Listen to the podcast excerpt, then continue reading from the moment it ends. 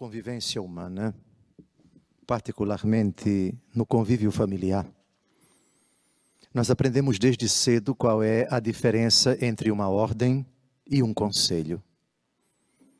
A ordem é faça. O conselho, eu sugiro, eu aconselho.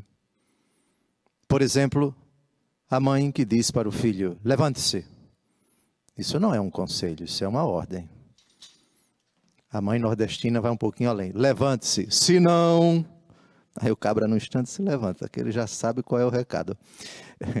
A sugestão: olha, eu aconselharia você a fazer isso, não é uma ordem. Na Bíblia, essa diferença existe. A impostação daquilo que o Senhor nos dirige, ela varia. O peso de acordo com a situação, com o contexto, com a própria pessoa. Daí se fala de preceito ou mandamento e se fala de conselho. No Novo Testamento, nós temos nos lábios de Jesus conselhos, mas temos também ordens, temos também preceitos. A diferença entre preceito e conselho é dada, aliás, o exemplo ilustrativo é paradigmático, mais clássico, mais famoso, é o do evangelho de hoje. Jesus diz ao jovem que se aproxima dele: Bom mestre, que devo fazer para ganhar a vida eterna? Jesus dá uma resposta aludindo aos preceitos, aos mandamentos.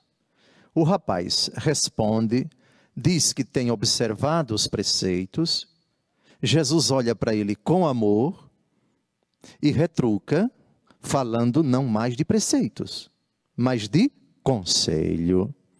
Quais são os conselhos evangélicos? São vários, mais de três.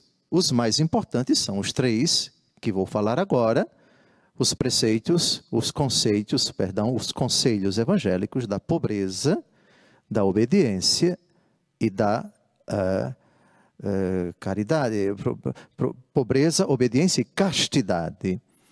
Ou seja, seguir o Cristo no desprendimento dos bens materiais e espirituais, pobreza, seguir o Cristo obediente ao Pai, na obediência a Deus antes de tudo, mas também aos superiores, e a castidade, seguir o Cristo casto, puro, de mente, de corpo, de alma,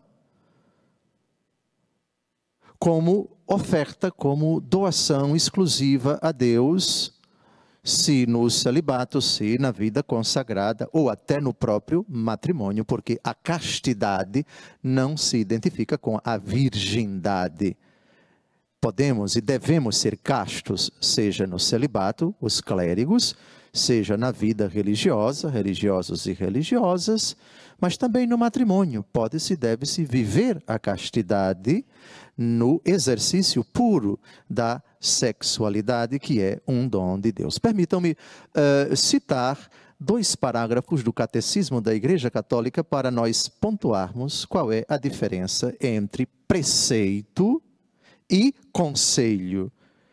E logo em seguida, depois que clarearmos a distinção, a gente entra na explicação do evangelho que nós acabamos de ouvir.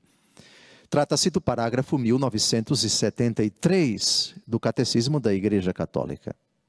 Diz a Santa Igreja: Além dos seus preceitos, a nova lei, ou seja, o Novo Testamento, comporta também os conselhos evangélicos a distinção tradicional entre os mandamentos de Deus e os conselhos evangélicos se estabelece em relação à caridade. Atenção, para descobrir a diferença entre preceito e conselho, o ponto de partida é a caridade, que é a perfeição da vida cristã.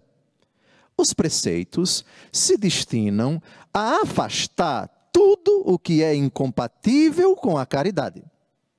Já os conselhos tem como meta afastar o que, mesmo sem lhe ser contrário, pode constituir um obstáculo para o desenvolvimento da caridade.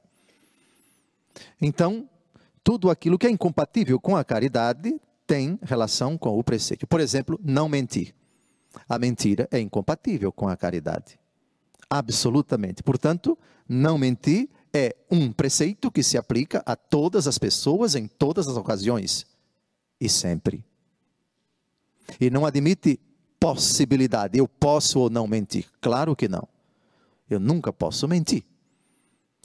Nunca posso cobiçar a mulher do próximo, nunca posso cobiçar as coisas alheias, nunca posso roubar, nunca posso matar e assim por diante. Porque essas normas absolutas são totalmente é, incompatíveis com o que fere a caridade. Já o conselho, ele é contrário não necessariamente é o que é incompatível com a caridade, mas o que pode se pode pode se tornar um obstáculo para o desenvolvimento da caridade. Mas vamos clarear com o próximo parágrafo do Catecismo da Igreja Católica, parágrafo 1974. Os conselhos evangélicos manifestam a plenitude viva da caridade que jamais se mostra satisfeita por não poder dar mais atestam seu dinamismo e solicitam uma nossa prontidão espiritual. A perfeição da nova lei consiste essencialmente é, em preceitos do amor a Deus e ao próximo. Já os conselhos indicam, atenção, caminhos mais diretos, meios mais fáceis e devem ser praticados conforme a vocação de cada um. Lembram quando o Senhor disse: Se teu olho é ocasião de escândalo para ti, arranca-o fora, pois é preferível entrar cego no reino dos céus do que todo o teu corpo ser jogado no fogo da geena. Ora, o que significa cortar o olho, amputar a mão, arrancar, jogar fora?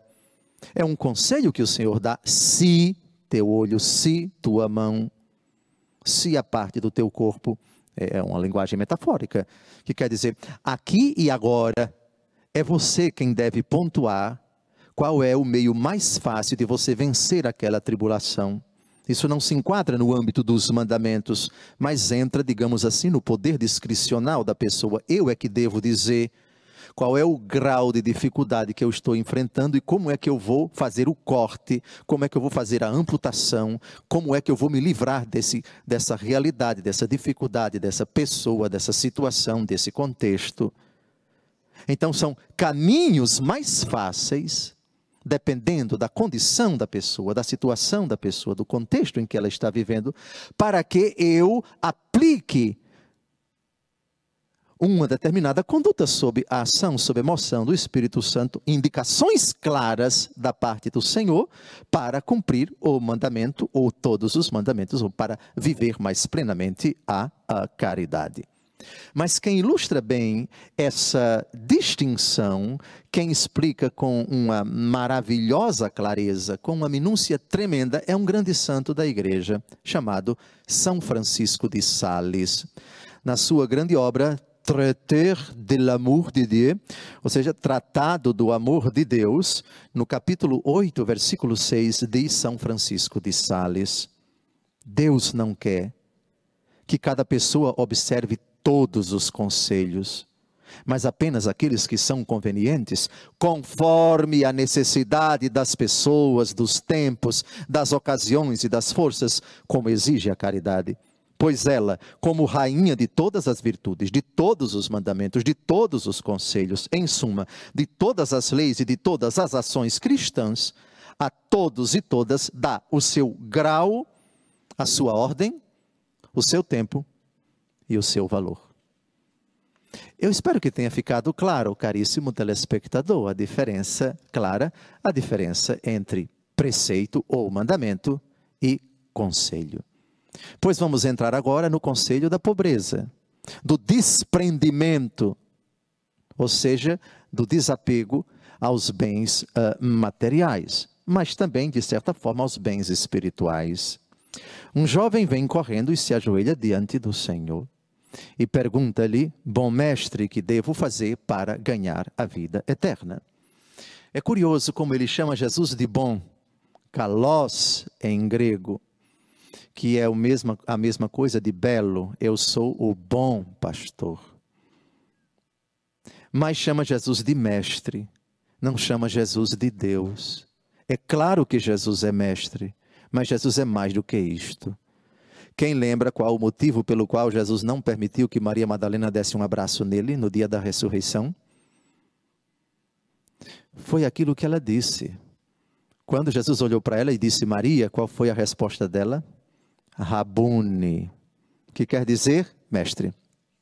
Aí Jesus disse: Não me retenhas, não me toque, porque eu ainda não subi para o meu Deus e vosso Deus, para o meu Pai e vosso Pai. Vá para a Galiléia e diga aos, seus, aos meus irmãos o que aconteceu. Bom mestre. Maria Madalena diz Rabune. Maria Madalena não mente, mas também não diz toda a verdade. O jovem chama Jesus de mestre, diz a verdade, mas não diz toda a verdade. Que devo fazer para ganhar a vida eterna? Ele não sabe ainda a distinção entre preceito e conselho. Vem cumprindo os preceitos, mas precisa de um conselho.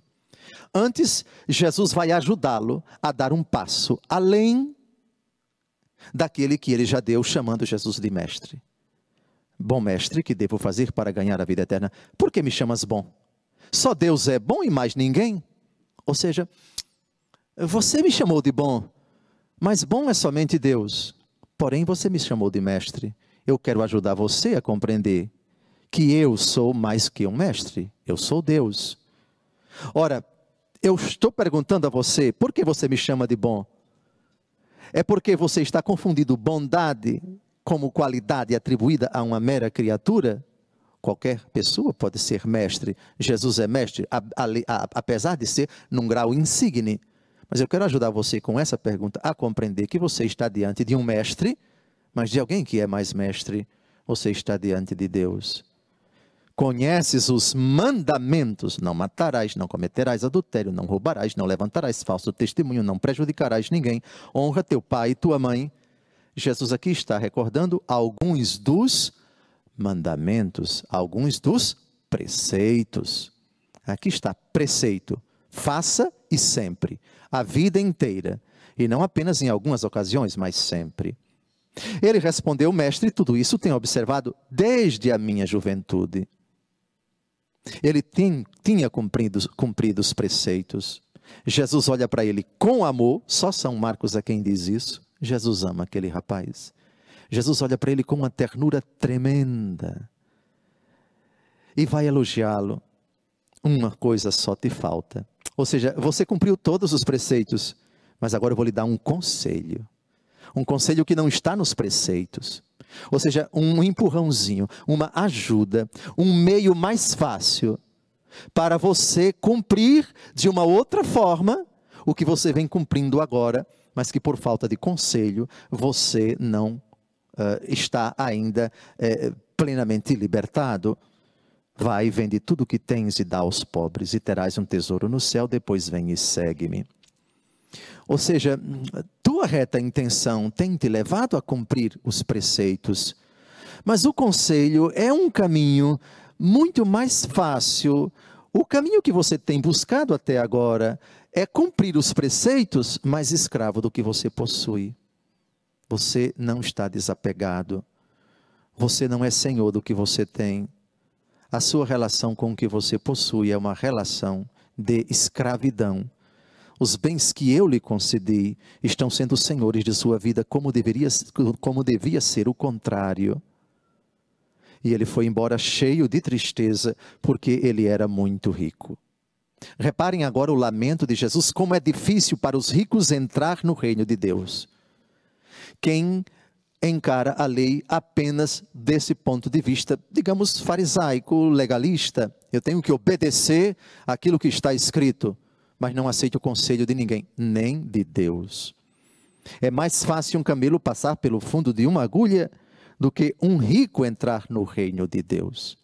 A palavra riqueza aqui não pode ser interpretada somente do ponto de vista do acúmulo dos bens materiais a riqueza também tem uma dimensão espiritual. Quando nosso coração, cheio de orgulho, não aceita os conselhos de Deus e julga que, praticando mandamentos, cumprindo preceitos, ordens, julga que está dispensado dos conselhos. Os conselhos fazem muito parte da nossa vida. Ordem, determinação, preceito, imposição é um nível. Os conselhos, mesmo não tendo esse nível, como eles ajudam?